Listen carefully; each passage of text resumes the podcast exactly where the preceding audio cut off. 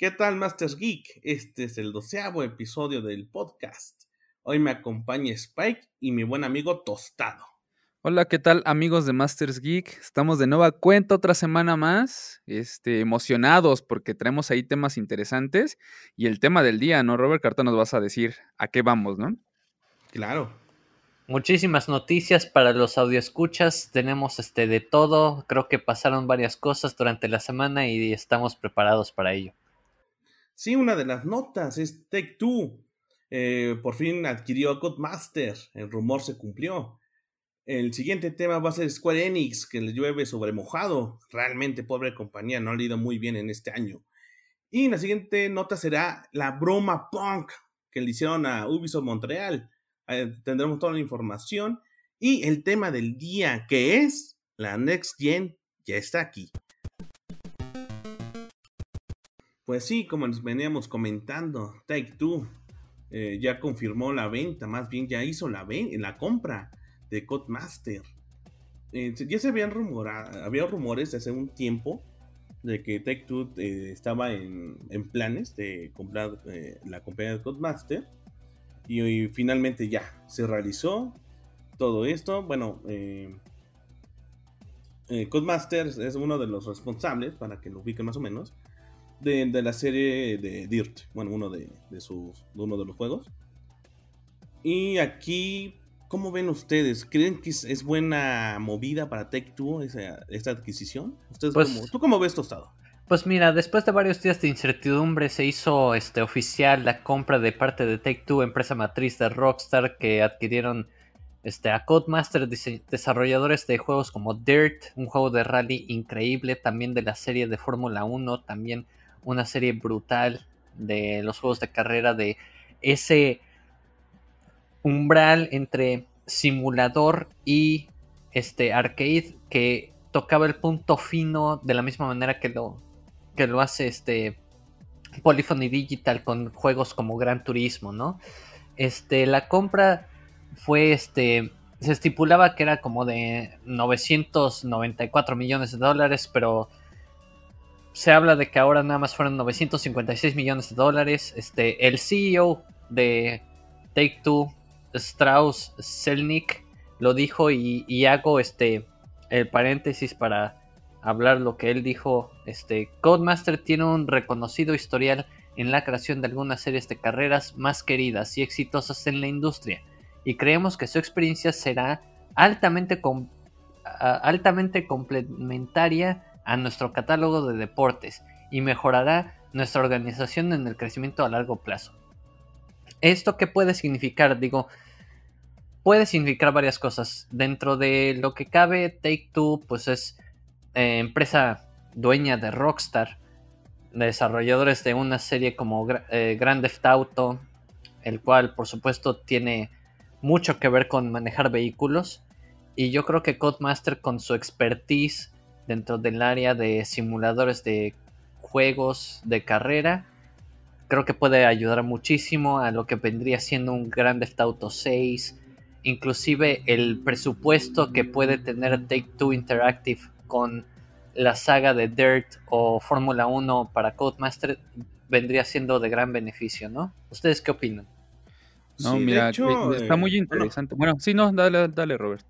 No, no, tú, tú, tú Este, mira, eh, a mí se me hace interesante eh, este apartado de la adquisición y más porque últimamente hemos visto este, cómo empresas grandes, como Take Two en este caso y Sony y Xbox han estado adquiriendo empresas así, digo, entre comillas pequeñas, para ampliar un poquito más el equipo en cuestión de, IPs, para desarrollo de IPs y equipos de desarrollo también. E, este apartado que dice que, que posiblemente eh, ayude al desarrollo para, para Grand Theft Auto 6 o algo así, por ejemplo, otras IPs que tiene ahí Take Two, este, y que puedan eh, aportar su, perfil que es de, de, Codemaster, que es en juegos de autos.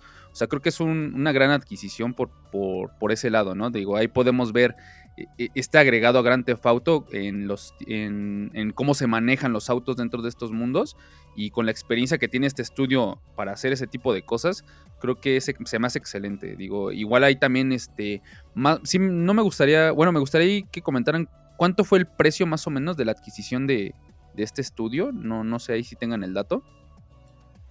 Se habla de 956 millones de dólares la adquisición del estudio. Sí. De hecho, sí, el, algo que Codemaster puede ayudar en, el nuevo proceso, bueno, del juego de Grand Theft Auto 6, va a ser todo este modelado y todo lo de los vehículos que se pues, van a utilizar ahora en este nuevo juego. Bueno, que todos esperamos que ya esté en desarrollo o hay, algo para las siguientes generaciones. Pero pues realmente, eh, tú siento que va a ser un buen... Va a haber buenas cosas. Van a traer, eh, como dice Spider-Man, eh, una de las IPs y todo. Pues yo siento que fue buena compra, realmente. Mire, yo siento que de alguna manera dentro de lo que sabe hacer Codemasters vendría siendo un muy buen asset para varias franquicias de Take Two. Por poner un ejemplo, Rockstar tenía una franquicia llamada Smuggler's Run y nunca la han tocado desde el PlayStation 2. Yo creo que ese es el momento para que Codemasters se encargue de esa franquicia para hacer juegos de, mm, ¿cómo decirlo? Como fiesteros de vehículos con unas físicas que solo Codemasters y Polyphony Digital saben hacer tenemos cosas como NASCAR que también este, podrían eh, trabajar con un presupuesto mejor. La Fórmula 1, que son los, los que les dan la licencia de Fórmula 1 de parte de la FIA. Y de la misma manera con Dirt, que es un juego de rally, que dentro de todo lo que nos ha dado a ver Take Two que puede hacer con un presupuesto bueno, con cosas como Grand Theft Auto, o Red Dead Redemption, yo creo que es muy buena compra. Estamos, yo me siento muy entusiasmado al respecto. Yo sigo a Codemasters de manera muy fiel en sus juegos de Fórmula 1 y espero ver más. Sí, claro, y, como les comentaba, e, esta adquisición es increíble. Esperemos que para las IPs de Take Two este, tomen toda la experiencia y la expertise de, estas personas que, se están incorporando a, a Take Two. Entonces, este, pues sí, vamos a ver estos aportes técnicos, ¿no? De, en cuestión de, la especialidad que es eh, los, los videojuegos de autos a, las franquicias de Take Two. Entonces, eh, estaría interesante ver cómo lo van a manejar en las IPs. Y sí me encantaría verlo en un Grand Theft Auto o, incluso también en un Dead Rep Redemption. Este, ver también incluso cómo se puede manejar mejor un caballo. Tal vez puedan aportar algo también en esa parte, ¿no? ¿No? Estaría interesante ver, ver lo que pueden lograr este equipo, ¿no? Sí, no, definitivamente. Y bueno, este, este contrato se va a concretar a partir del primer trimestre de 2021, entonces todavía no está 100% ya son dueños, pero esperamos para el siguiente año ya empezar con pie derecho con esta adquisición. Exacto. Pues esta fue la nota de Take Two que adquirió Codemasters. Esperemos que aprovechen todo este talento para innovar la IP que ya hay. Seguimos con la siguiente nota de Square Enix. Pues sí, Square Enix perdió 63 millones de dólares con Marvel Avengers. La verdad, pobre Square Enix, el juego literalmente nació muerto. en lo personal yo jugué la beta, lo jugué, no se, no se me hacía tan malo. Pero al final pues ya este, este juego hizo perder demasiado dinero Square Enix, aparte de de que invirtió bastante. Y pues lamentable, porque esto puede contraer bastantes problemas a la compañía. Y otra, bueno, eh, en lo personal, mm, a mí que me gustan los Avengers, se me hizo feo ver cómo está terminando este juego. Que literalmente, si no me equivoco, ¿cuánto duró, eh, chavos? ¿Un mes? ¿Dos meses? ¿Cuánto lleva más bien de lanzamiento? ¿Un mes? ¿Dos meses? Lo que pasa es que hace cuenta que eh, Crystal Dynamics de la mano de Square Enix como publicador hicieron un proyecto para Marvel Avengers y que les costó más de 100 millones de dólares. Algunos escatiman que este 190 millones de dólares, perdón, es Eidos Montreal. Y eh, recordemos que Eidos Montreal este, fueron los que llevaron a cabo juegos como uh, Deus Ex eh, Human Revolution, Deus Ex, Mankind Divided y los últimos, la última trilogía de Tomb Raider. El juego vendió 3 millones de copias, lo cual pues no, no equipara a, las, a los gastos que se hicieron para la producción. El juego actualmente pues no tiene la cantidad de usuarios que se esperaba.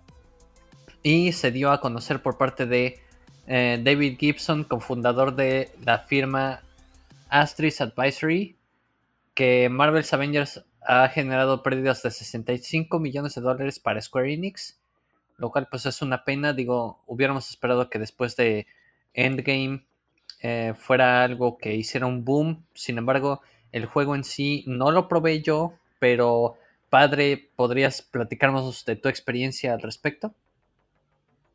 Pues de hecho, el, nivel de usuarios bajó bien un ojete. en, un reporte que hizo Forbes, Marvel Avenger alcanzó un total de 972 eh, jugadores concurrentes el miércoles bueno, este, este reporte lo hice el 7 de octubre y en Steam eh, se hizo igual un, un, reporte de que solamente están jugando, bueno, aumentó a 1100 jugadores. Pero, o sea, este juego, eh, yo no sé en qué punto o por qué fue tan, tan desastroso en este punto de que no, lleva mucho tiempo de lanzamiento y, y fracasó. Literalmente es un fracaso.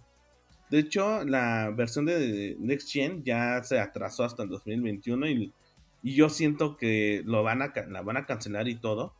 Por lo mismo de que pues, no hay ventas, o sea, nadie lo está jugando y, como que para qué van a poner a trabajar a la gente para una versión de Next Gen. Y es algo eh, malo, muy decepcionante. Y, híjole, este son tantos sentimientos encontrados. Uno recuerda a Anthem, ¿no? También que este juego que prometía demasiado y al final igual ya murió hace mucho tiempo, pero cuando fue lanzado igual no duró ni dos, tres meses en, que los usuarios lo abandonaran. Y de hecho, lo más, bueno, un caso, bueno, este caso de hace mínimo como que sí tenía un, como su grupito de, de seguidores que hasta el final este, muchos se enojaron, bueno, por, también porque murió el juego, es que cuando ya vio la compañía de que hacen ya nomás no levantaban ni nada, pues ya iban a, iban a anunciar el cierre de los servidores, y así que los, últimos, los únicos que estaban ahí jugando, pues ya, se tuvieron que despedir, ¿no? Y realmente, pues, una lástima. ¿Tú qué opinas, Spike? Sí, no, lamentable todo esto de Square Enix, ¿eh? La verdad es que yo también tuve oportunidad de acceder a la beta de, este juego de Marvel's Avengers. Y yo desde que tomé el control, eh, esta parte que, jugabas en la beta con Hulk, se me hacía interesante y se me hacía un poco divertido, pero me di cuenta inmediatamente de que este juego más o menos la dirección a donde iba. O sea, esperábamos algo como mencionas, este, bien padre, algo muy parecido a lo que pasó con Anthem, algo así como que alta expectativa en la probada del demo o en la beta y, este, y que se iba a volver repetitivo con el tiempo. Entonces, yo creo que desde ahí me di cuenta de que algo andaba mal. O sea, el, control se sentía bien, pero sí se, sentía o daba la impresión de que las mismas mecánicas iban a ser implementadas para todos los personajes por igual. A, a una que otra este, diferencia en cuestión de, de acciones, este, pero sí se iba a mantener como que la base. Otro punto o aspecto importante que me di cuenta de esta beta es de que este modo de, agregarle, este, como que, ah, ¿cómo, decirlo? Este, agregarle estos skills a, tus personajes. O sea, se me hacía un poquito tanto ridículo. Y más porque, les, como les comento, eh, probé esta parte de Hulk, donde se supone que eh, tú eh, le dabas como que este perfil de, incrementar sus habilidades o, como tipo armaduras que es algo muy común ya en los juegos RPG. Este, y tú le ponías, prácticamente le ponías un tórax nuevo a Hulk.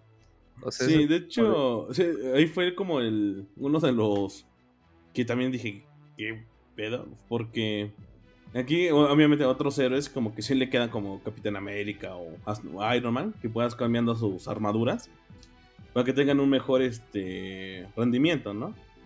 bueno, cuando llegas con Hulk, le cambias los puños o le cambias la ropa. Bueno, como que la ropa o el torso. Dije, cuando vi que le cambiaron como los bíceps, dije, ¿qué pedo? que no. Dije, güey, eso está medio raro. Como que querían meterlo más como que de a huevo. Y decías, verga, como que está medio raro este asunto. No, pues es que no tiene ninguna congruencia con el lore y simplemente trata de atender una mecánica de gameplay que de inicio está rota porque las misiones están súper escuatas. Em, el diseño de los niveles también. Y tiene mucho. O sea, en general, el juego está mal diseñado. Y por lo mismo, pues no puedes engañar a nadie una vez que tu juego está ya afuera los usuarios se dieron cuenta de ello y dijeron, pues no, o sea, no tiene nada que ver. También en parte creo yo que tuvo mucho que ver que de menos la primera impresión que tuvimos del juego ya presentado es que los personajes no se parecían a los actores y los teníamos tan frescos en la mente gracias a Infinity War y Endgame que decíamos es que no, no se siente tan, tan bien esto. O sea, para mucha gente así lo tomaron y creo que no ayudó mucho en las ventas. Ahora habrá que ver si, de nuevo, y ahora que haces la referencia a Anthem o, en mi opinión, a em, Fallout 76, que, que son juegos este, como servicios que van a seguir este, teniendo updates. Yo creo que si Square Enix y Disney, Marvel, le dan tiempo y dinero al desarrollador, pueden mejorar la experiencia. De lo contrario, pues mejor que ya cancelen la versión, porque si van a hacer una versión Next Gen es porque tienen que justificar ese gasto. y si no hay manera, pues, pues entonces que la cancelen. Exacto, ¿no? Y aparte, qué bueno que tocas ese punto de que, por ejemplo, como referencia es este Anthem y Fallout 76, creo que ahí el problema también que, le dio en la madre a este juego completamente es ese, ese esquema de negocio, ¿no? O sea, más bien tomar el juego como, como un, este, un servicio, o sea, ese modelo creo que realmente si no lo haces de una manera adecuada, eh, te puede salir como un arma de doble filo, ¿no? Donde si el juego es un éxito, obviamente te va a tener ese va a tener ese público y esa remuneración económica de manera impresionante, pero si no, o sea, te puede pasar lo, en otros casos que ya hemos comentado. Y aparte, o sea, creo que también ahí, ahí sufrieron un poquito de soberbia el, equipo de Square Enix. Digo, igual no fueron los, desarrolladores. Digo, siempre me gusta hacer énfasis en esa parte de que luego a veces viene las órdenes de, de puestos más arriba donde creyeron que por ser la IP de los Vengadores y de que la gente traía fresca esta franquicia en el cine, o sea, creían que por sí solo el juego ya iba a vender, o sea, fuera bueno o fuera malo. Entonces, creo que también ahí fue, fue, un error o pecaron de soberbia el equipo de Square Enix. Entonces, creo que ahí tenemos los resultados. Digo, obviamente también podemos tener estas actualizaciones. Definitivamente creo que es algo que hemos venido viendo ya en las últimas generaciones de consolas, eh, donde ya sacas un juego y, lo parchas y corriges todos estos errores, donde ya solucionaste el problema y, pues ya nadie dice nada.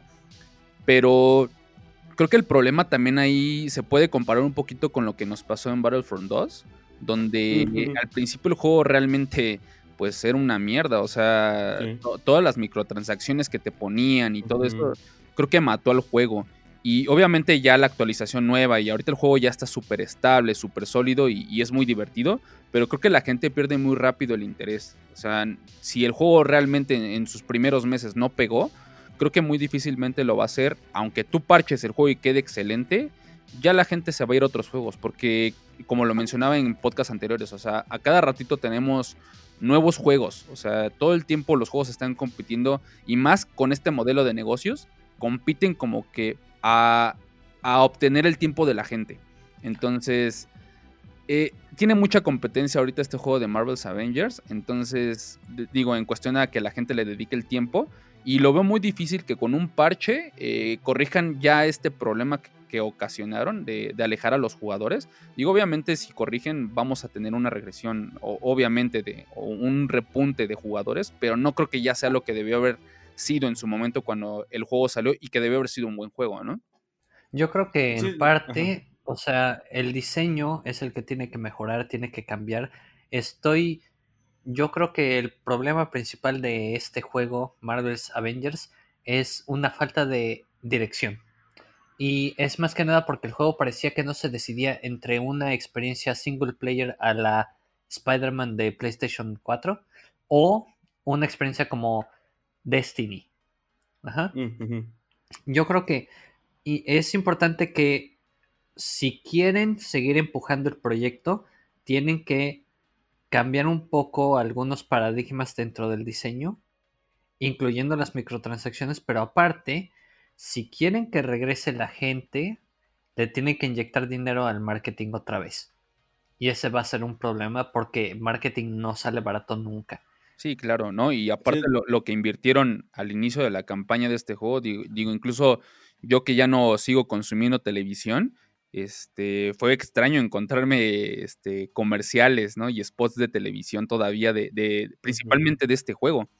Entonces, creo que eso no nos sale nada barato. Entonces, volver a reinvertir en eso, sí va a tener un coste o un impacto económico dentro de Square Enix. Y más ahorita porque también está ahí otro, otro anuncio que dieron que, que muchos de sus juegos o sea, va muy de la mano de que ya los pasaron a, a, 2022, ¿no? Y creo que también tiene un impacto esto que está viviendo lo de Marvel's Avengers y más sumándole lo que está pasando con el COVID. O sea, es entendible estos retrasos porque obviamente se tienen que replantear cómo van a mejorar este servicio de, de videojuego y cómo van a traer a, nuevo público y a nueva gente porque ya, se, ya la perdieron, o sea, prácticamente perdieron esa gente. Muchos ya no van a regresar. Yo en lo personal, mm, dependiendo de cuánto tarden en mejorarlo, sería ahí como que mi postura de regresar o no, porque como les digo, va a haber seguramente otro nuevo juego que, que llamen en su momento mi atención.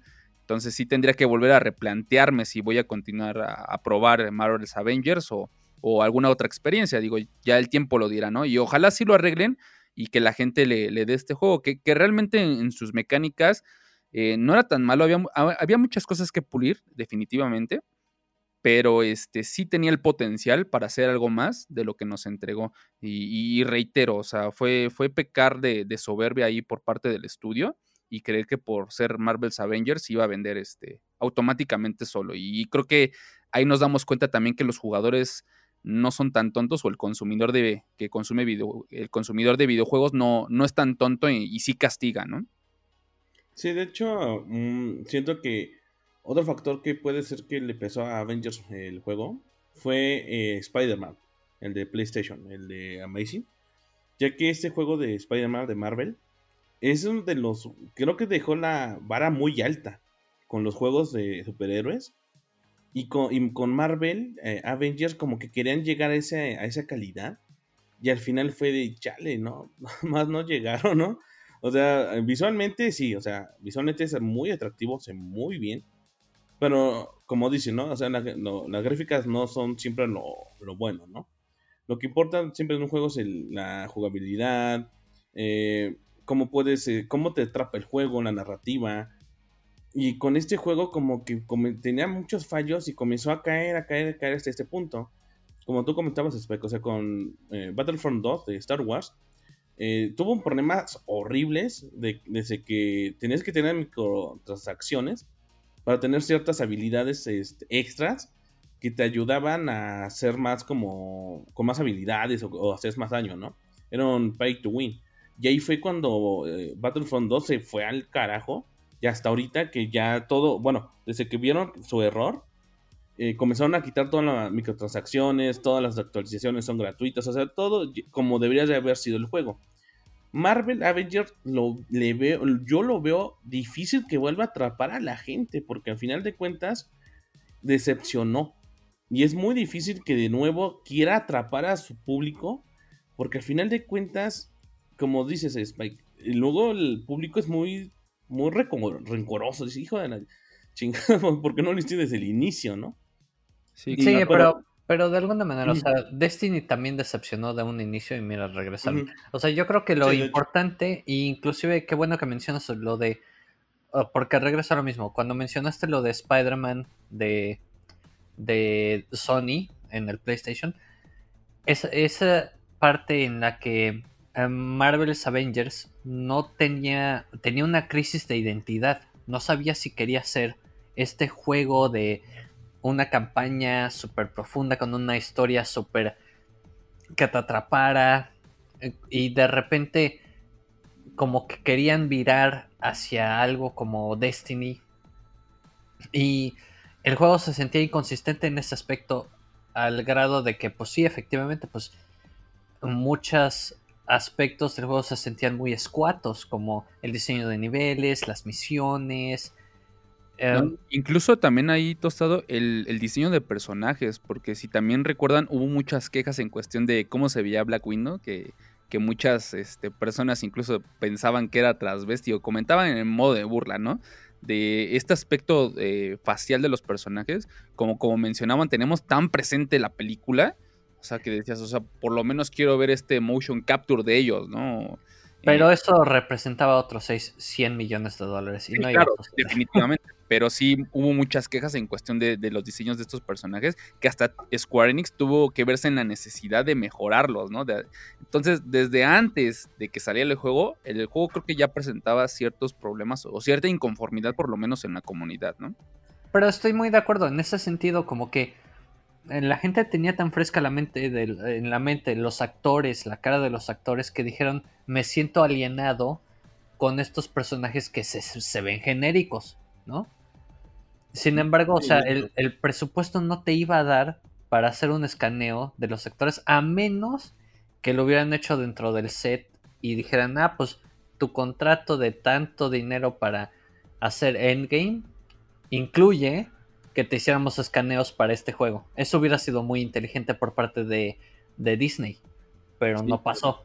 Sí, Entonces, eso iba a ser para Square Enix, tenía que gastar ese dinero en ese caso, y no iba a suceder.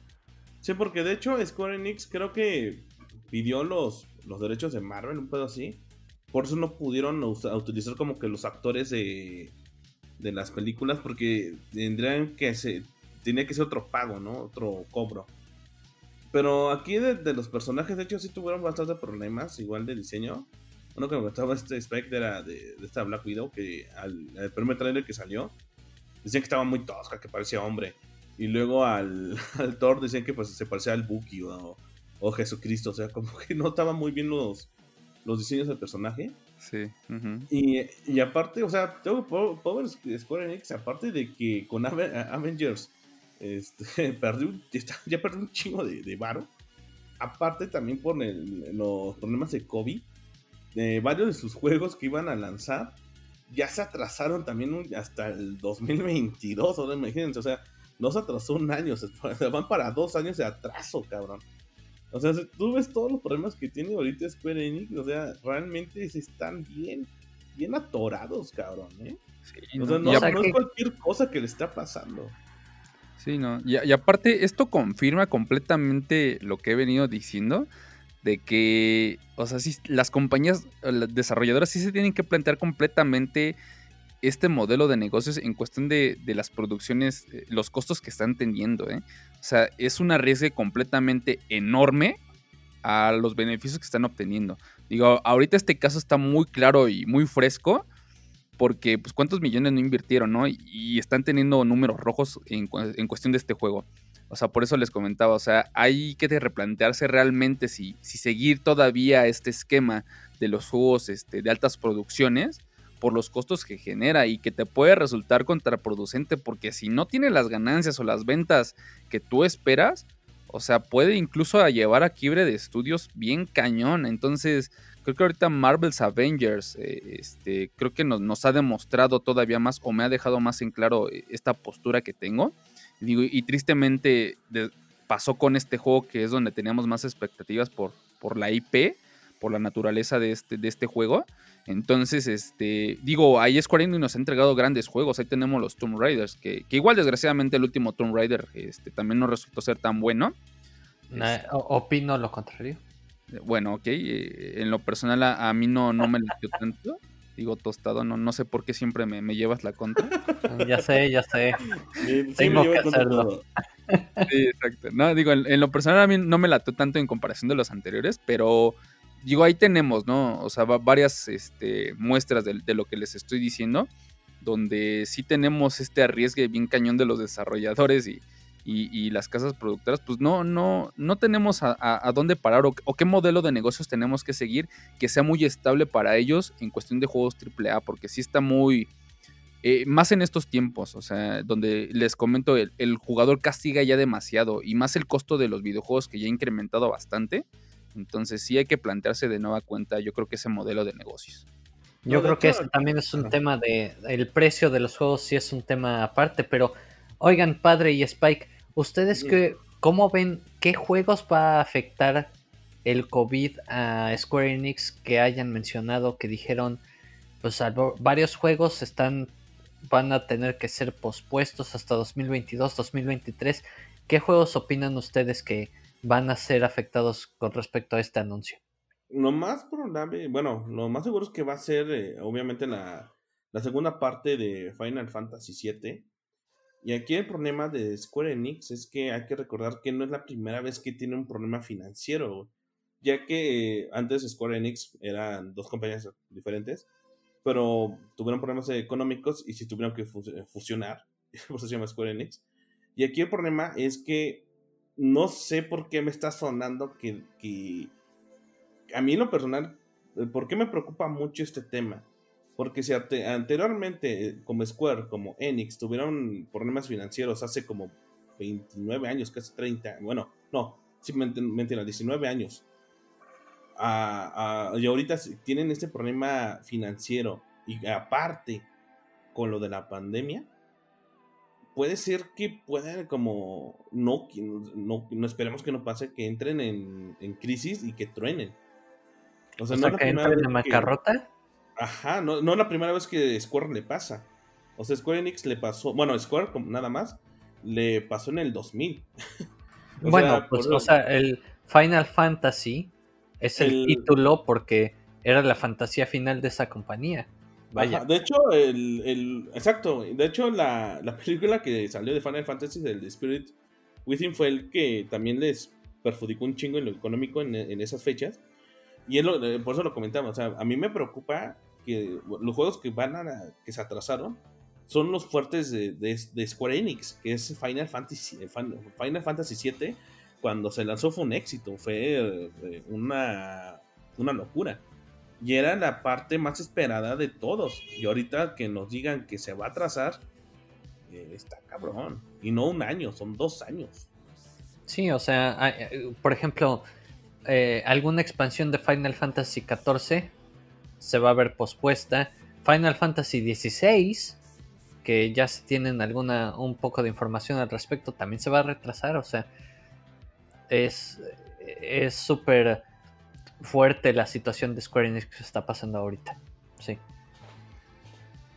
Sí, claro, y, digo, y aparte, o sea, lo que ha causado lo de la pandemia, que es como que a todos los estudios les ha pegado, pero principalmente este juego creo que económicamente sí, sí fue un golpe grande, digo, porque también su apuesta estaba dentro de este juego. Incluso, como les decía, Crystal Dynamics tiene otros juegos también muy buenos, pero creo que su apuesta realmente era en este, o sea, y más por, por lo que representa esta IP. Digo, ¿quién no? por lo que, le lo que le invirtieron. Sí, claro, obviamente, o sea, y, le invirtieron así por, por lo que les digo, o sea, la IP, lo que representa, o sea, los Avengers eh, prácticamente son conocidos en, casi todo el globo terráqueo, entonces creo que pensaban que los números iban a ser muy, muy, muy grandes y que la gente se iba a ir así como, o, el super, incluso el superfan, ¿no? De los Vengadores, tanto de cómics como de películas, lo iba a comprar a ciegas, entonces creo que ahí fue el error. Pero bueno, lástima por, por Square Enix. Y esperemos que para juegos futuros hayan aprendido la lección de, esto y, pues, mejoren ahí un poquito el, desarrollo de esto, ¿no? O las ideas creativas de lo que conlleva ser un, gameplay eh, basado en una, en una IP conocida, ¿no? Sí, realmente es una, una lástima. Esperemos que no pase más allá de que sea un fracaso nada más. Bueno, en fin, pues deseamos suerte a Square Enix, que mejore todo en los siguientes años. Bueno, aparte de, Square Enix, a todos, las compañías y a todos. Continuamos con la siguiente nota. La nota de ahora es la broma punk que desató un operativo de la policía en Ubisoft Montreal. Pues todo fue un. Todo fue una confusión Nadie sabía qué estaba pasando, todos corriendo, todos gritando. Llegaba la policía, comenzaron a acercar la zona, comenzó a llegar las personas. Sí, es un desmadre, cabrón. Y supuestamente era que había una toma de rehenes adentro de las oficinas de Ubisoft. Aquí el asunto es que no había información este, eh, certera, todos decían que, que, había gente armada, que supuestamente había gente que, que logró eh, huir de sus captores a la azotea, que estaban pidiendo ayuda. O sea, todo fue un desmadre. Todos estaban así como que en pánico de que, o sea, qué pedo, aparte de la pandemia andan secuestrando aquí este oficinas, o sea, nadie sabía nada. Y al final, todo fue una, una llamada de broma que hicieron. Pero el asunto aquí es que, o sea, por una llamada y se hizo un cagadero. O sea, como que no tuvieron un... ¿Cómo se le dice tostado? Un... Protocolo. Un protocolo como tal, ¿no? pues mira, yo, yo aquí sí voy a desbocar un poquito. Oh, claro, la, noticia llega de que a partir de las 2.31 de la tarde, hora de Montreal, el estudio de Ubisoft Montreal dio a conocer a la policía de que tenían rehenes dentro de las oficinas y este se dio un correo a los empleados que estaban trabajando ahí, los, los cuales recordemos, eran pocos por el COVID. Había mucha, hay todavía mucha gente trabajando desde casa, pero la gente que estaba trabajando ahí era por distintas razones, ya sea de que preferían o de verdad las necesitaban ahí. El chiste es que a esa hora se le dio la información a la policía de que esto estaba pasando. La policía acudió y este se les envió un correo a los empleados que estaban dentro de las oficinas a que se, o sea, resguardaran, que vieran la manera. La mayoría terminaron en la azotea. Hubo grabaciones por parte de los noticieros de Montreal y al final del día terminó siendo una llamada por alguien desconocido o un anónimo que eh, dijo esta dijo esto como como si fuera cualquier cosa, ¿no? O sea, si yo le llamara a la policía y le dijera a que padre tiene a una bomba, ¿no? Y, y, pues no, o sea, ese tipo de cosas es algo con lo que yo platiqué eh, de manera posterior con mi tío, de que pues es que no hay un protocolo de seguridad con respecto al edificio por parte de el, el encargado del edificio y por parte de la compañía en sí, Ubisoft.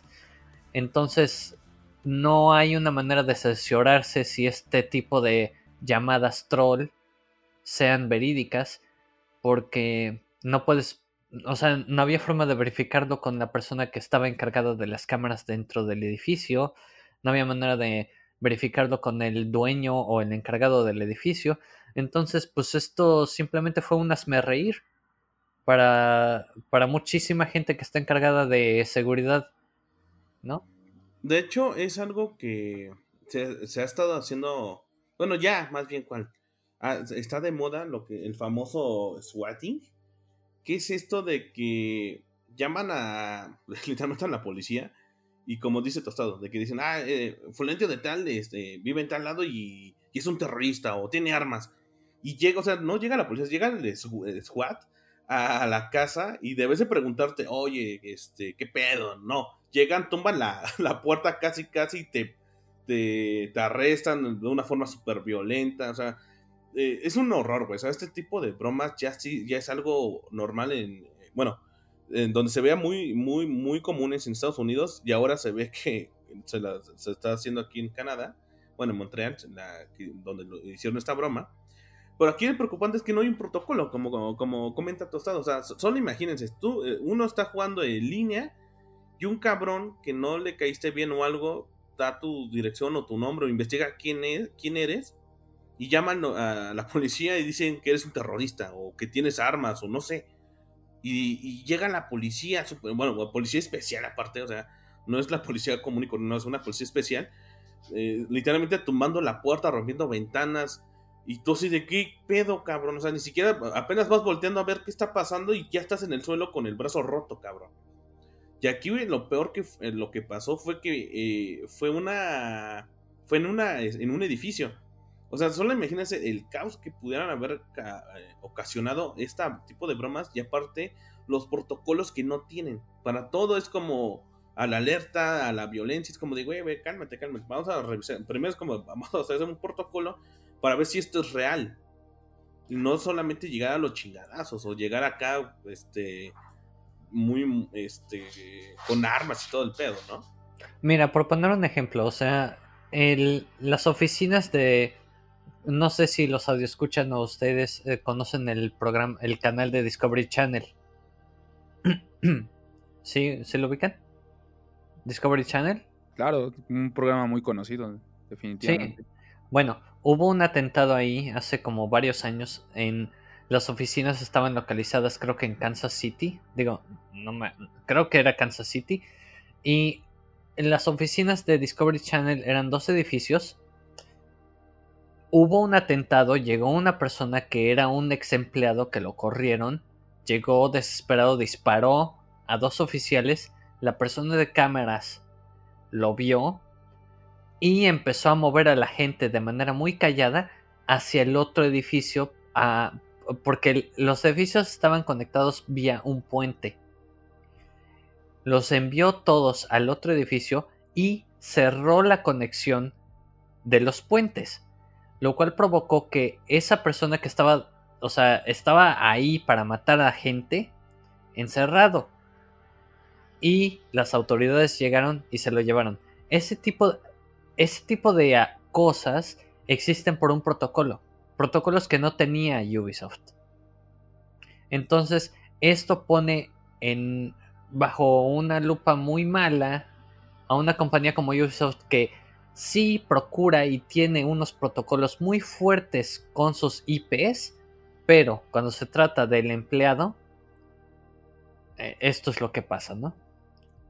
Claro, ¿no? Y aparte, o sea, todo, todo este asunto, creo que, bueno, yo ahí mi, mi aporto, mi comentario es de que, pues prácticamente deja en evidencia todas estas deficiencias en cuestión de seguridad en las empresas ahí en, en Montreal, ¿no? Entonces, pues es una broma de mal gusto de, alguien. Entonces, este, pues creo que ahí, nos damos cuenta, ¿no? La, calidad o, los protocolos que, que, tanto hacen énfasis, ¿no? Entonces, pues imagínense, ¿no? En otras cosas mucho más serio, o imagínense que hubiera sido real, o sea, no sabemos realmente cómo hubieran reaccionado o si las cosas hubieran salido bien, ¿no? Digo, solamente que se hubiera salido de control.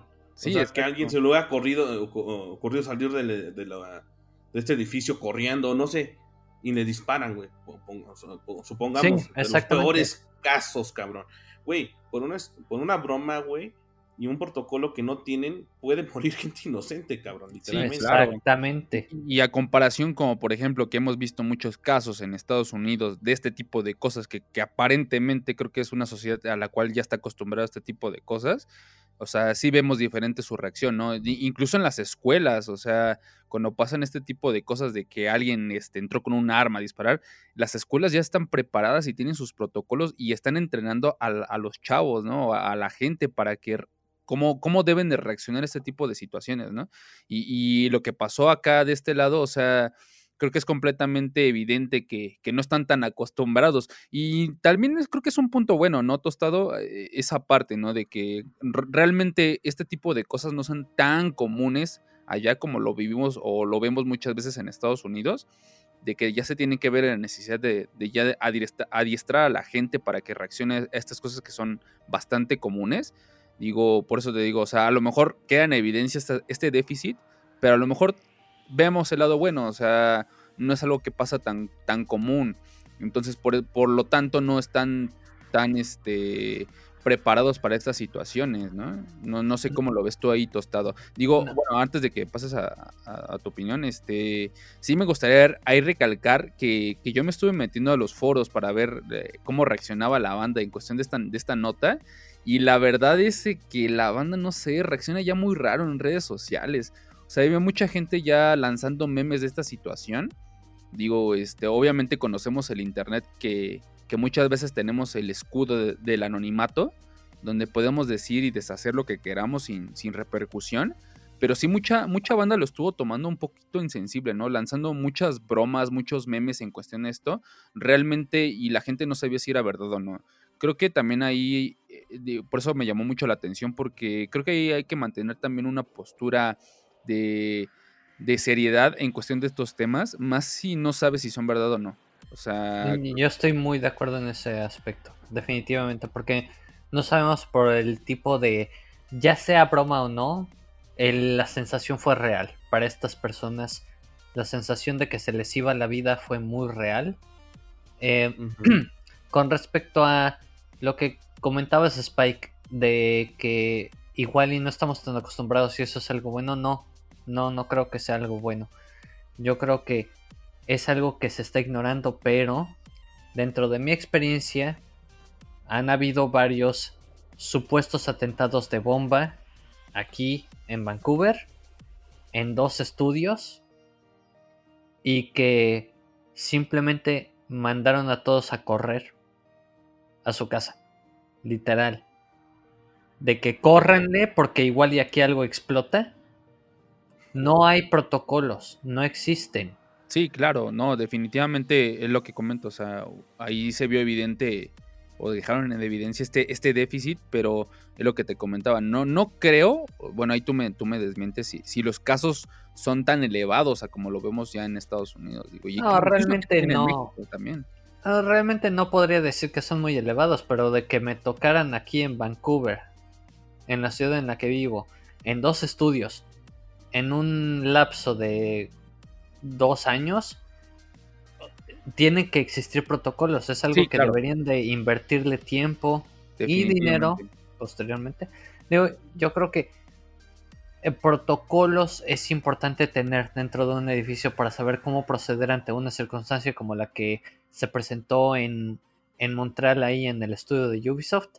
Y de los conocidos que yo tengo es este dos estudios que uno de ellos pues ya no existe lamentablemente, pero atentados de bomba y que simplemente dijeran se, le, mochense a su casa e, es, es deplorable, de verdad.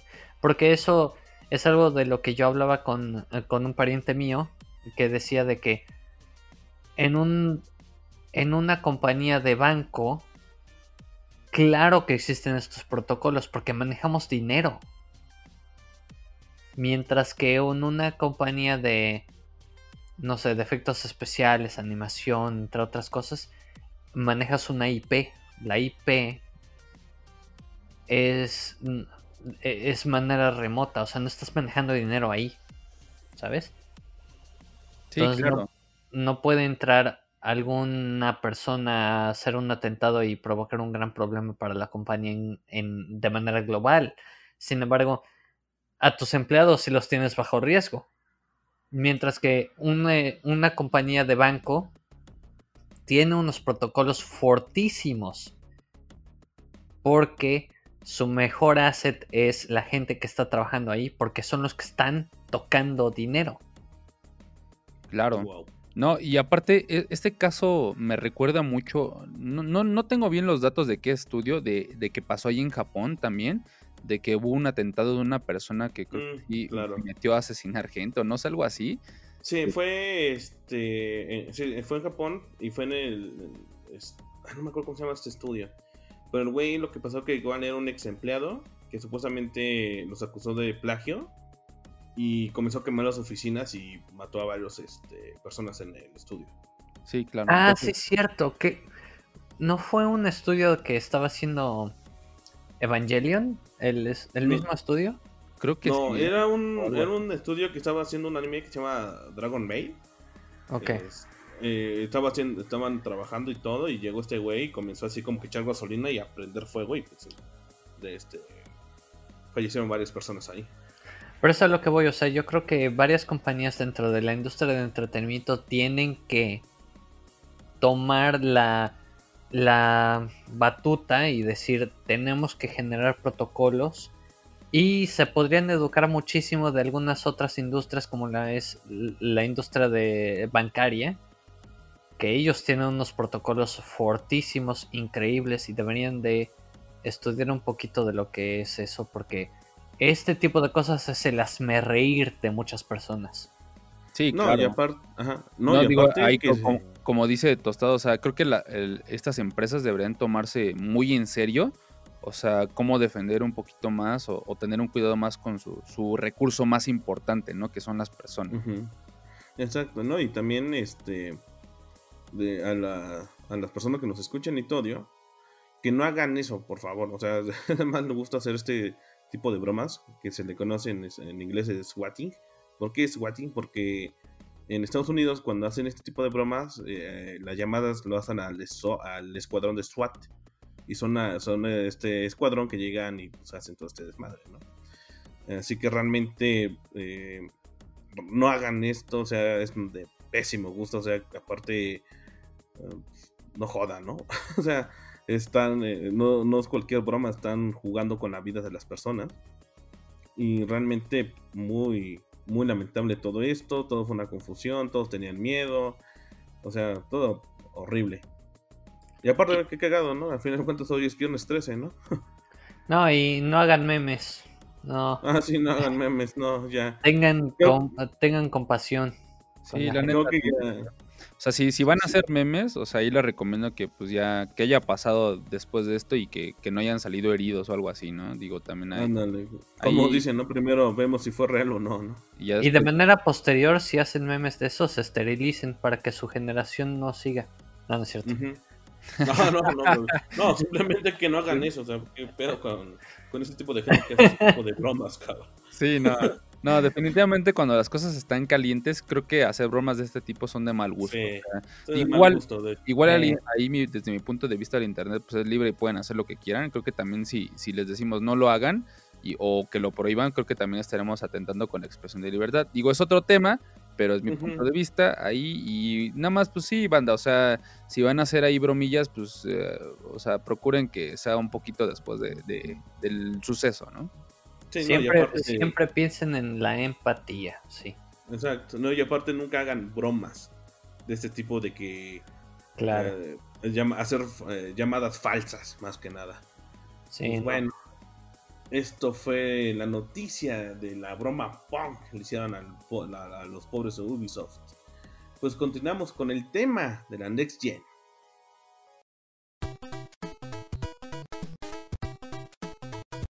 la Next Gen por fin ya llegó.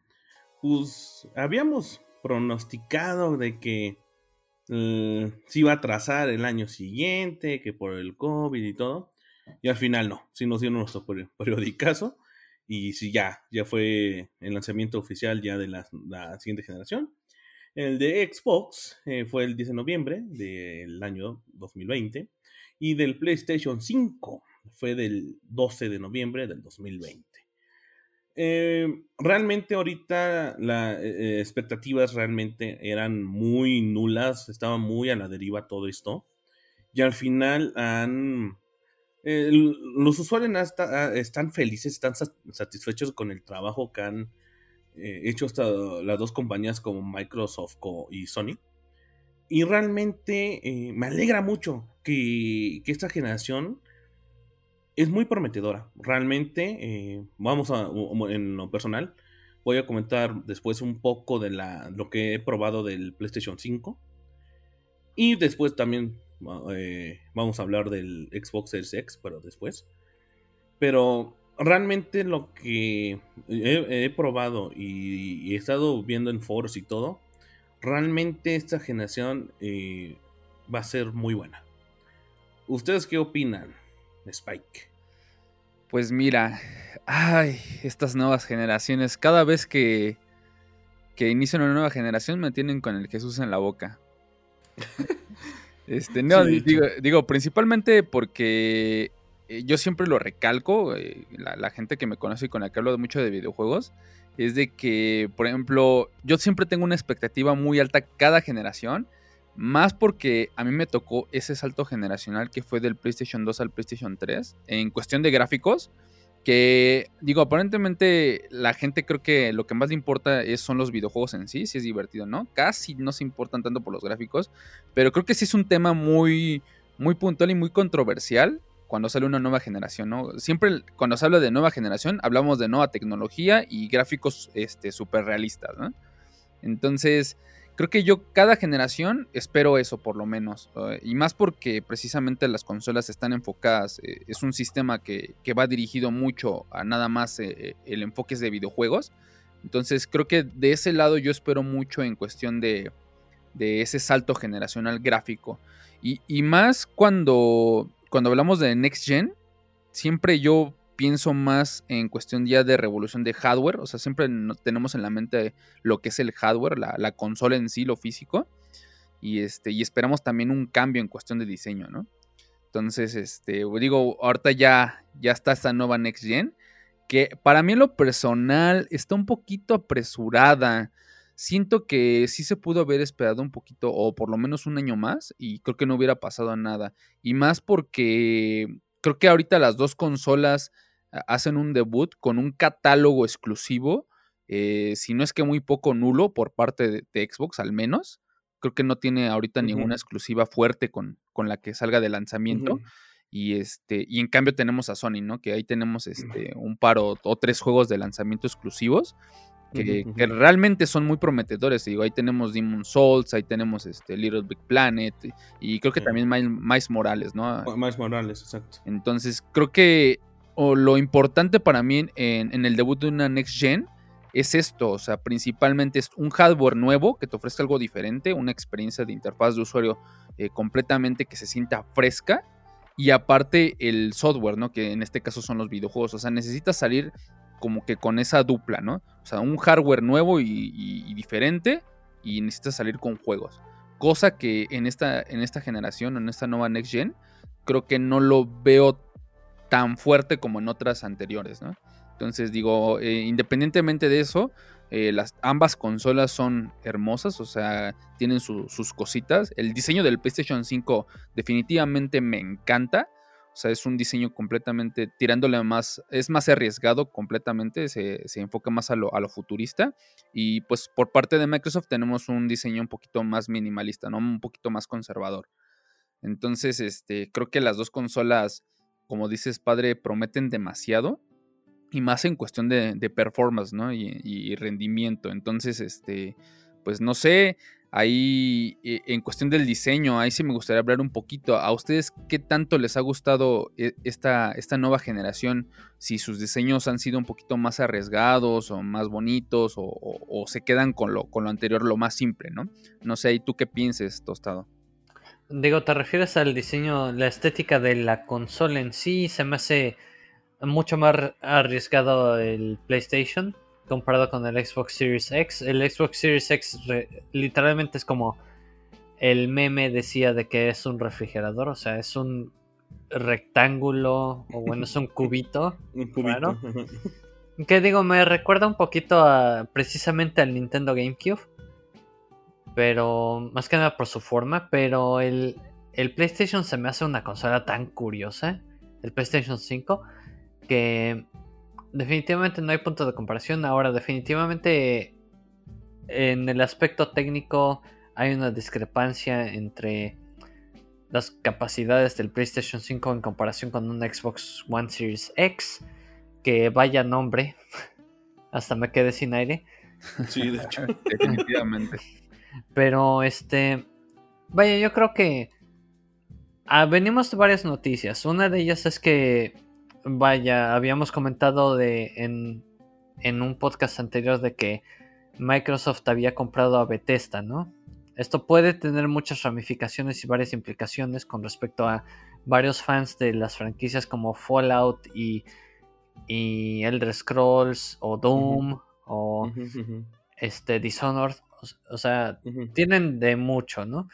Y el hecho de que Microsoft esté comprando varios estudios como, como Bethesda, como Obsidian, o sea, Double Fine Studios, o sea, se me hace muy curioso que de repente exista algo como Sony para mí ha sido algo que he seguido mucho tiempo, pero de repente me quedo pensando y digo, ¿cuántas son realmente las exclusivas que le quedarían a Microsoft? Digo, a Sony, a Sony en comparación con Microsoft.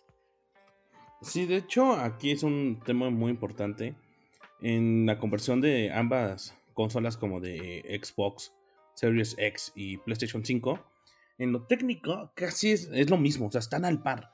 O sea, a lo mejor la, en pantallas de carga son, a lo mejor en, Xbox Series X es más rápido por 7 segundos, máximo 10 segundos, y es algo que ni siquiera tú te das cuenta. O sea, te, giras a ver algo, vas por algo y ya está. O sea, realmente si quieres ver ese cambio como que a huevo debes tener como un cronómetro para andar midiendo eso. Pero en sí lo técnico, ambas consolas están al nivel. Aquí el, el factor que va a importar va a ser los juegos. Las exclusivas, claro. Los exclusivas. Porque aquí, ok, eh, Microsoft compró Bethesda, va. Tiene un chingo de IP muy buenas. Por el asunto aquí, la posición que ha, tomado Microsoft ha sido de, este, sí van a ser exclusivos, pero pues también va a salir para Play. Es como de, ah, entonces son exclusivas temporales. O sea, aquí, o sea, se entiende que Microsoft puede jugar a esto, porque al final de cuentas son negocios. Al final de cuentas esto es negocio.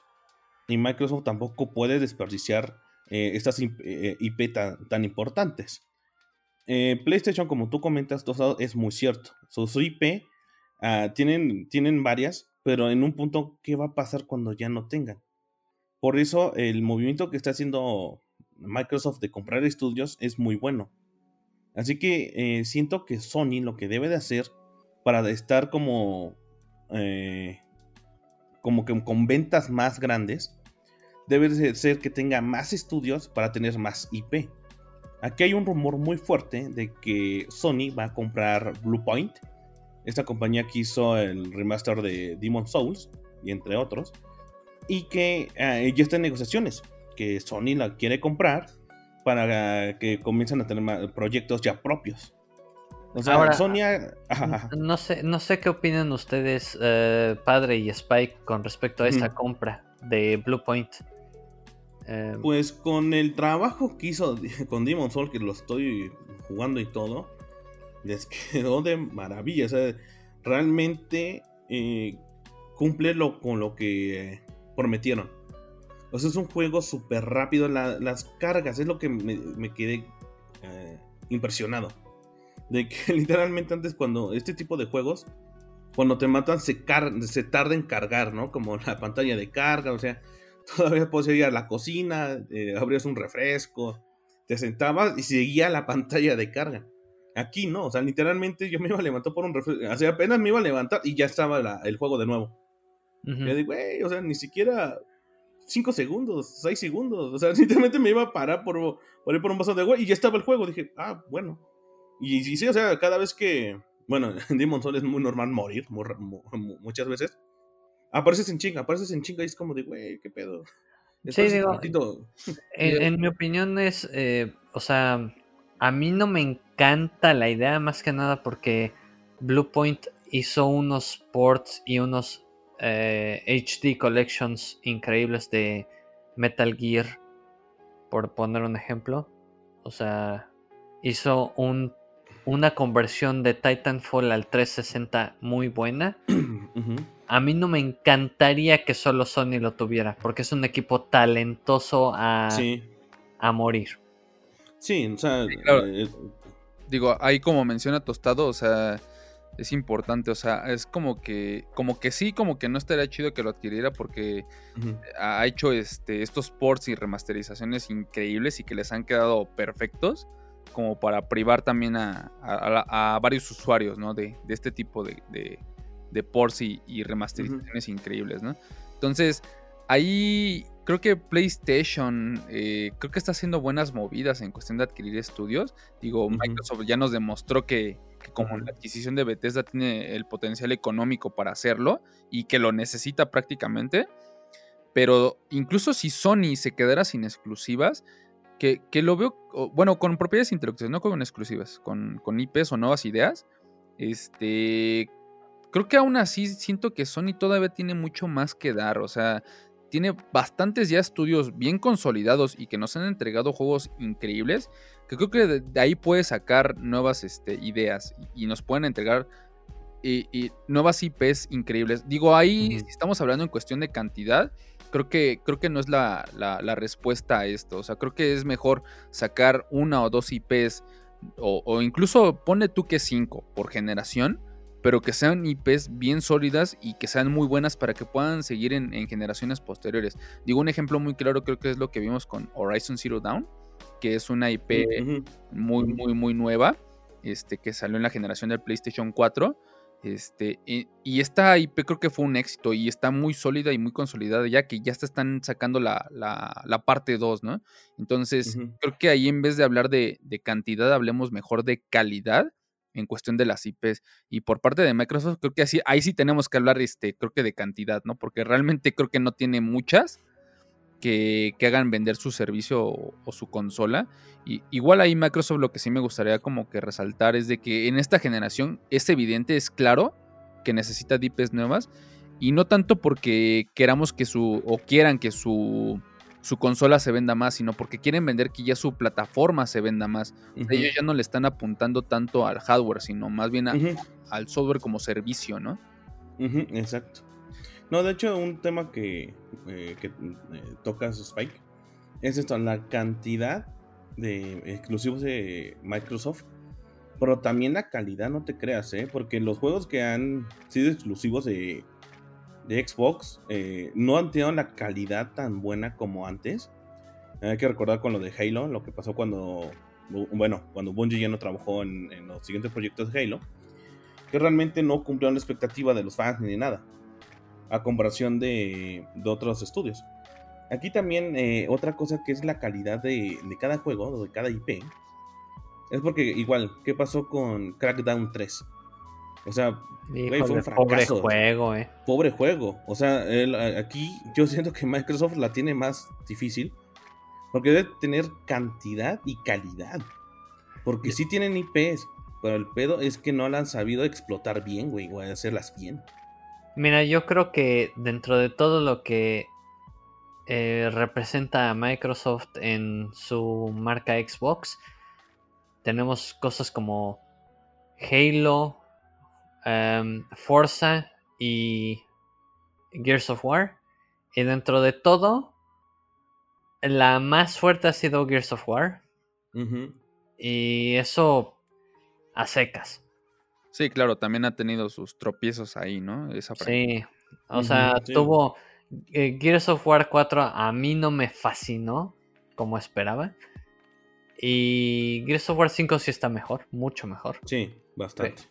Pero lo que vimos de Halo Infinite a, mí me dio muy mala espina, muy mala espina. No, de hecho ya Phil Spencer sí dijo que fue un error que sí está, no estaba bien el juego. Sí, no, era un error. Y, eh, o sea, mal por ellos porque eso afecta muchísimo a la marca. Entonces, o sea, cuando estás vendiendo una consola por 12 teraflops y enseñas algo así, pues, o sea, ¿qué estás haciendo? Exacto. Pero, pues, mira, habrá, habrá que esperar, o sea, en teoría el Series X es la consola más poderosa. Por mucho. Y habrá que ver qué cosas. Digo, yo personalmente creo que dentro de los estudios que compraron los de Microsoft, hay muchísimo pedigrí. No sé qué opinas. Sí, claro. sí, sí, claro. Definitivamente ahí hay mucho pedigrí, como dices. O sea, hay de dónde sacarle. y bien mencionas, o sea, creo que la, la Xbox Series X se ha vendido como la consola más poderosa en la actualidad. Y este, nos hablan de, tantos teraflops y de procesamiento. Que creo que con este demo que, o este gameplay que nos enseñaron de, de Halo Infinite, creo que ahí sí mucha gente estalló y le voló la cabeza en el mal sentido porque, pues, o sea, lo que les mencionaba al principio, o sea, tú qué esperas de una Next Gen, O sea, cuando se habla en una nueva generación de consolas, tú lo que esperas es prácticamente eh, de vista inmediata es los gráficos, ¿no? Que realmente este salto, esta diferencia, algo, algo, que sea diferente o muchísimo mejor que la generación actual. que, te haga querer adquirir esa nueva generación. Si, si no haya una diferenciación en el sentido de gráficos y de hardware, creo que pierde todo el sentido una, una nueva generación. Creo que es algo que, por ejemplo, yo que soy un, jugador este, muy, muy frecuente de, la, de la PC, y, ya lo he comentado en podcasts anteriores, que, por ejemplo, acá es diferente, o sea, acá nunca se habla de una PC2, ¿no? O una PC3, ¿no? Siempre es como que mantienes el sistema, que ya lo conocemos bien los jugadores este, que jugamos en PC, que simplemente es cambio de hardware, ¿no? O sea, tú mantienes tu, mismo procesador y si quieres hacer una actualización para que te soporte juegos de siguiente generación, pues simplemente es un cambio de tarjeta gráfica, ¿no? Entonces, creo que en ese lado de la PC eh, estamos mejor o mal acostumbrados, por así decirlo, de que pues simplemente una nueva generación es cambio de hardware, o sea, no, no hay nada más y lo que esperamos en los videojuegos es un mejor rendimiento, ¿no? Y creo que también en las últimas generaciones de consolas, digo, contando la anterior y esta, creo que ya se habla un poquito más del performance a como se hablaba mucho antes, ¿no? Digo, antes, antes era así como de, ok, sí, el cambio generacional, nuevos gráficos y, ya, ¿no? Pero ahorita ya se está hablando mucho incluso del performance que tienen los videojuegos. O sea, sí tienes las dos consolas que eh, a mi parecer son muy gemelas, o sea, en cuestión de, de hardware y todo eso. Digo, igual la Series X se ha vendido como la más poderosa y lo vamos a ver en ciertos juegos este, multiplataforma, ¿no? Digo, ya viendo juegos exclusivos, creo que yo siento que ahí el PlayStation 5 sabe hacerlo muy bien, sabe hacer muy bien esta optimización y más por este historial que tenemos del PlayStation 3, que fue una arquitectura bastante complicada y compleja de desarrollar ahí, pero creo que los juegos exclusivos nos demostraron que la consola tenía un poder muchísimo más grande que el Xbox 360, ¿no? sí, de hecho, ajá, bueno, y, a lo que quiero llegar es, es, esto, o sea, de que, de que ahorita mucho la gente ya antes hablaba mucho de, de sí, ok, un salto gráfico y ya, ¿no? Ah, vamos a ver qué tal los juegos. Pero incluso ahorita ya se está hablando de performance y más porque las marcas lo han estado vendiendo así, de han estado diciendo, no, mi consola, este, y sí, igual y en gráficos es igual que la otra, pero la mía tiene más rendimiento, tiene más FPS o más cuadros por segundo, ¿no? Entonces creo que ahorita mucho de lo que se criticaba en la PC en ese entonces de que, de que muchos de los de los PC gamers se enfocaban más en los FPS que, que si el juego era divertido. Creo que con estas nuevas generaciones se va rompiendo, ¿no? O sea, vamos viendo gente que ya está viendo si realmente su consola puede reproducir estos cuadros o estos gráficos este, a, como nos los están prometiendo. Y, en cuestión de, los juegos en sí, de ya de gameplay y todo esto, pues ya veremos las exclusivas nuevas que nos tienen. y como les comentaba, PlayStation ahí tiene tiene más exclusivas que, Xbox para, para entrenar esta consola. Y creo que ahí es un punto a favor a Sony. O sea, creo que arrancamos bien de parte de Sony. Xbox se arranca en cuestión de hardware, pero pues no tenemos con qué probarlo, ¿no? Sí, de hecho, los juegos que se pueden jugar en el Xbox Series X, pues son juegos de generaciones pasadas, ¿no? Con el Game Pass. Así que eh, digamos que hay un juego realmente que ponga al máximo al Xbox o que mínimo se pueda ver la, potencia, digamos, de la consola. No hay. Ese es el problema. Por eso todos, todos estaban muy emocionados con el Halo Infinity. Porque iba a ser como que el juego con el que se iba, iba a ser la prueba de fuego de, del Xbox. Y al final fue de, ay, güey, no, pues no. Y aquí yo siento que inició bien PlayStation porque sacó los juegos y, sí, sí, se, está, están eh, viendo bien, o sea, se están cumpliendo lo, prometido. Y están haciendo que el PlayStation trabaje ya con una siguiente generación, una Next Gen. Porque obviamente si tú pones un, juego de la generación pasada o antepasada para, eh, para la Next Gen, pues lo corre en, en, friega. no puede correr en 60, 120 FPS o en 4K, lo que tú quieras, ¿no? Pero el asunto es que no uno quiere una next gen para ver qué, tiene de nuevo, cuál es la tecnología que le han metido. Es algo que siempre se espera uno en la next gen. Eh, como eh, ejemplo fue, bueno, tomamos eh, Sony, de, hasta en la arquitectura de cada PlayStation es diferente. Siempre que como que esa innovación en el hardware y con el PlayStation 5 sí se, o sea, totalmente lo, lo innovaron y todo. Y en el Xbox, o sea, como dices, es como un cubito, pero ah, está, coqueto.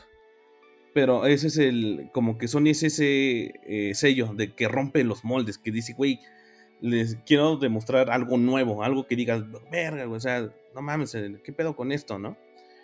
Y es lo que yo siento que Sony eh, en ambos lados, como software y hardware, está haciendo bien. Inició con el, con el pie derecho y realmente espero que Microsoft saque ya estos juegos que, que necesita el público de probar para darle esa prueba de fuego al Xbox Series X. No sé cómo lo ven ustedes. Mira, yo creo que eh, voy a jugar abogado del diablo y voy a decir son la misma consola. la diferencia es las exclusivas y es ahí donde tienen que meterle dinero. A si sale un Demon Souls, Microsoft tiene que contrarrestar o contraatacar con algo distinto. Microsoft no puede hacer el tipo de errores que hicieron con Halo Infinite. Tienen que seguir empujando. Tienen que hacer cosas más como Gears 5, pero más. O sea, mejor, más. No pueden hacer la torpeza que hicieron con el anuncio o la demostración de Halo de Halo Infinite, ¿no? Este son la misma consola, son exactamente la misma cosa, ¿ok? Es si acaso un cambio de teraflops que nunca lo vamos a notar, nunca, jamás, ningún usuario, ¿eh? Sí, no, no incluso, o sea, sí podrás notarlo, pero ya si eres un usuario muy exquisito, ya con un ojo súper entrenadísimo y que solamente estás buscando el error o el, menor performance de cada una, creo que así te vas a dar cuenta. Y incluso ya haciendo pruebas técnicas con, con software independiente, ¿no? Pero al usuario común y, y, convencional, creo que eso le va a valer este, tres, tres pepinos. Entonces, pues realmente son, son consolas hermanas, o sea, comparten la misma arquitectura en su totalidad, mismo procesador, misma memoria, incluyen la tecnología del SSD que te hace este, abrir los juegos más rápido, estas transiciones o de carga casi nulas. Entonces, como dice Tostado, o sea, son las mismas, son las mismas consolas, lo que define realmente esta generación de nueva cuenta, igual que la anterior, son las exclusivas. Exactamente. Y es ahí donde Microsoft tiene que ponerse muy abusado porque tienen que justificar los gastos que hicieron en comprar estas nuevas compañías. O sea, compraron muchos estudios, tienen que tienen que contestar con ganancias. Y eso es, si compraron Obsidian, que les venda mucho, el Wasteland 3, si compraron este no sé cuál fue el otro. Double Fine, que saquen más juegos de Double Fine, así. No sé qué están haciendo ahorita. Este, Pero. Eh, Bethesda fue la compra más grande que han hecho en su vida. Sí, no, pues sí. Y creo que ahí es donde tenemos que ver qué tanto a futuro convenga comprar un Xbox Series X, tomando en cuenta de que Bethesda o Cinemax Studios eh, le pertenece cosas como em, The Elder Scrolls, Doom, em, Dishonored, eh, Wolfenstein, Quake. O sea, ¿saben? Sí, de hecho sí tiene varias IP que pueden explotar y todo. Pero aquí es lo que depende de lo que decida Microsoft. Si realmente van a ser exclusivos o solamente van a ser exclusivos temporales. Aquí ya va a ser, depende de ellos. Definitivamente. Ya que Sony eh, sí tiene sus IP y, al parecer va a sacar eh, nuevas IPs. Hay rumores muy fuertes de que también al parecer va a salir un, es un rumor que ya lleva tiempo y que ya suena muy fuerte en estos, eh, en estos días. De que al parecer sí va a haber un Silent Hill remaster totalmente y exclusiva para PlayStation 5. O sea, creo que sí está el rumor fuerte de que compraron la IP de Silent Hill. O sea, son rumores, pero que ya llevan mucho tiempo. Sí, o sea, en otras palabras, no jueguen con nuestros sentimientos. Malditos. Exacto, no, sí, sí, no. Solo imagínate, tostado, que digan, güey, remaster de Silent Hill 1 con las gráficas de un PlayStation 5, güey. Y que solamente, y que realmente Sony compró la IP, güey. ¿Sabes cómo va a pegarles a Microsoft, güey? Padre, tú sabes que no va a pasar. Güey, no, ya sé que. Ay, tengo que es un rumor muy fuerte, güey. Sí, es lo que te, como siempre te he dicho, no me, no, no me gusta que jueguen con sentimientos. Sí, no. Pero realmente, pues, pues digo, este, este, este rumor ya se hizo más fuerte porque en los en las premiaciones que va a ser de este año de los Electronic Game Show, güey. Y ahí salió la información, güey. No, los Game Awards, los Game Awards. Los Game Awards, perdón, sí. Ahí salió la información, güey. Por eso es lo que les comentaba. O sea, si es un rumor ya que está tomando forma. O a lo mejor no sea un Silent Hill, puede ser otra cosa. Pero va a ser una nueva IP de, Sony. Aquí lo que yo siento que debe hacer este Microsoft es eso, o sea, tiene sus estudios y todo, pero deben de aprovechar, o sea, deben de, deben de llenar este vacío que tienen de exclusivas, porque al final de cuentas es lo que va a hacer el parteaguas, lo que va a hacer que vendan, porque si no, Sony sí puede llevarse esta generación por las exclusivas. Exactamente. habrá que esperar. Sí, claro. Y por ejemplo, ¿ahí ustedes qué piensan? O sea, en cuestión de. O sea, esta generación la sienten pronta, la sienten eh, en su momento justo, o, o si hubieran esperado un año más, a ustedes les hubiera afectado, así como de, no, pues lo necesitaba ya en este momento. Digo, ahorita padre ya nos hizo el favor de adquirirla. Este, creo que fue el más desesperado de los tres. Por mucho.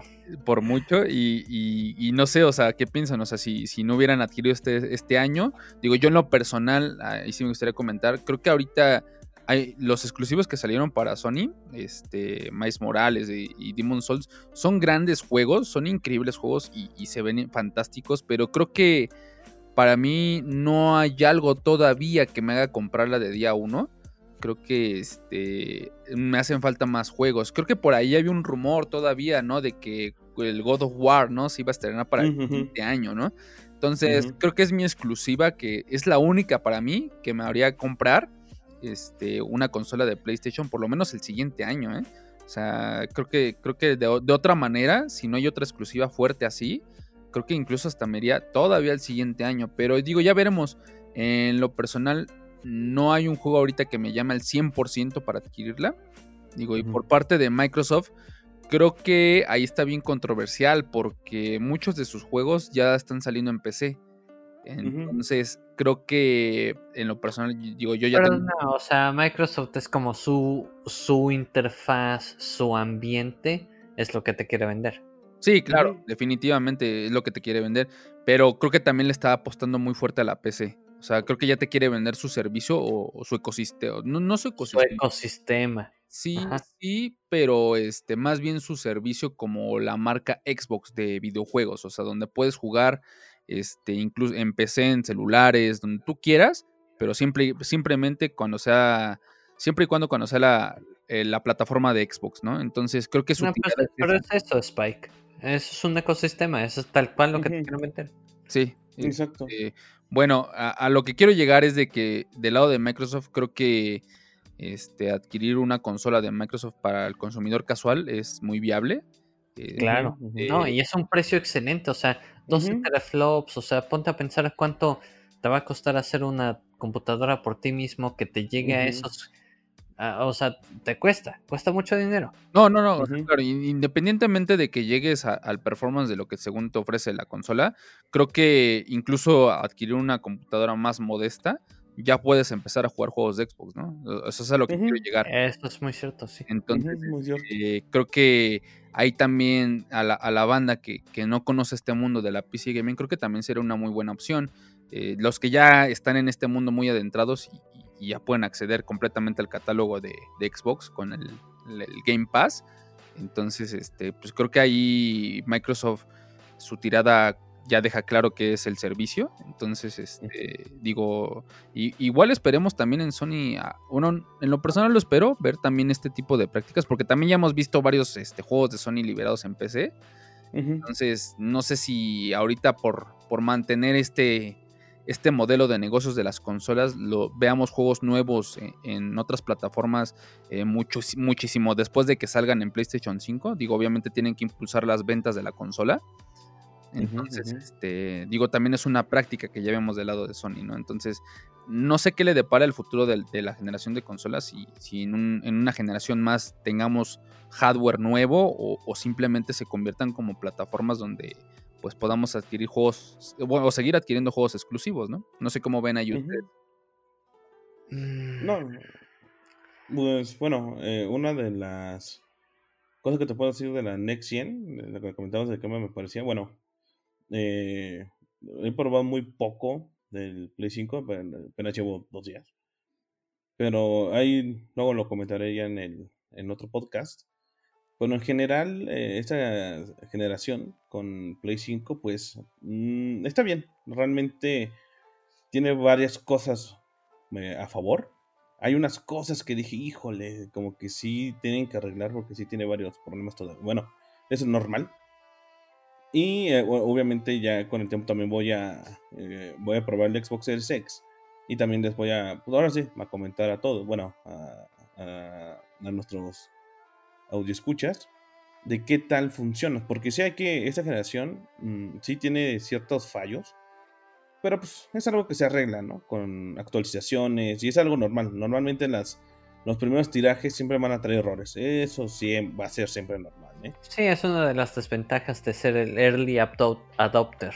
¿no? Exacto, al fin de cuentas. Pero en sí, yo siento que esta generación sí va a cumplir bien. Sí, yo espero que sí. O sea, definitivamente las últimas generaciones no nos han quedado de ver. Hemos visto cosas geniales, inclusive, o sea, Spike que comentabas del PlayStation 3 y el 360. Yo creo que dentro de lo que cabe y muy a pesar del anuncio tan fallido de Halo Infinite, em, yo sí espero grandes cosas de esta generación. Sí. Pues sí, así que, bueno, para ya terminar el tema, ustedes, ¿por qué se van más? ¿Qué les gustaría conseguir primero? ¿Un Xbox Series X o un PlayStation 5? Mm, bueno, a mí en lo personal me gustaría este, adquirir un PlayStation 5. Como les comentaba, ya tengo una, una PC lo, lo, suficientemente este, capaz para correr cualquier juego de Next Gen. Entonces, y ya tengo ahí acceso al catálogo de Xbox. Entonces creo que para mí Xbox Series X o Series S queda completamente descartado. No, no le veo la necesidad. Entonces, PlayStation 5 obviamente sí, porque pues, no, no vamos a tener esos exclusivos en, este, esta plataforma de PC. Entonces, creo que sería mi consola eh, objetivo a conseguir ya sea el próximo año o, ya veremos qué, qué pasa, ¿no? ¿Do tostado? Yo generalmente me mantengo, trato de mantenerme muy imparcial. Lo que voy a hacer es esperarme un año, más o menos, para comprar, para tomar una decisión. Pero en dentro de las compras de Microsoft a mí yo tengo el ojo encima de Obsidian y de Bethesda. Por los juegos que generan esos dos estudios yo creo que si en alguno de esos casos Microsoft dice em, Skyrim 2 o sea el, que sea Baldur's Gate eh, Baldur's Gate Elder Scrolls 6 es exclusivo de Microsoft, ahí sí tendría que tomar una decisión abrupta, pero viendo los, los juegos que tiene Sony, no sé, man, o sea, creo que voy a tener que ahorrar un año para ambas. sí, la neta, sí. Sí. ¿Y tú, pues padre, este adquirirías un Xbox Series X o yo sí lo, sí lo quiero conseguir y todo. Para ver, o sea, es de lo malo que aquí entra uno en dilema, ¿no? Como comentas, o sea, eh, si ya tienes una PC eh, gaming que, que sí soporte todo eso, pues ya queda en segundo plano el Xbox. Es como de, bueno, este lo puedo jugar en mi compu eh, y ya, ¿no? Pero obviamente en Xbox se disfruta mucho lo que es la, la interfaz. obviamente jugarlo en la en la pantalla de tu sala, o sea, como que tiene ciertos beneficios. Pero de que quiero conseguirla, sí, después, realmente sí la quiero conseguir después.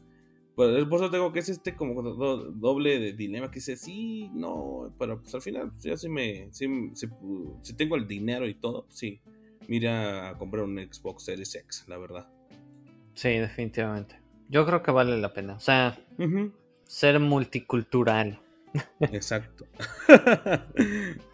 pues bueno, esto fue el tema del día de la Next Gen que ya, por fin, ya se estrenaron ambas consolas como de Sony y Microsoft.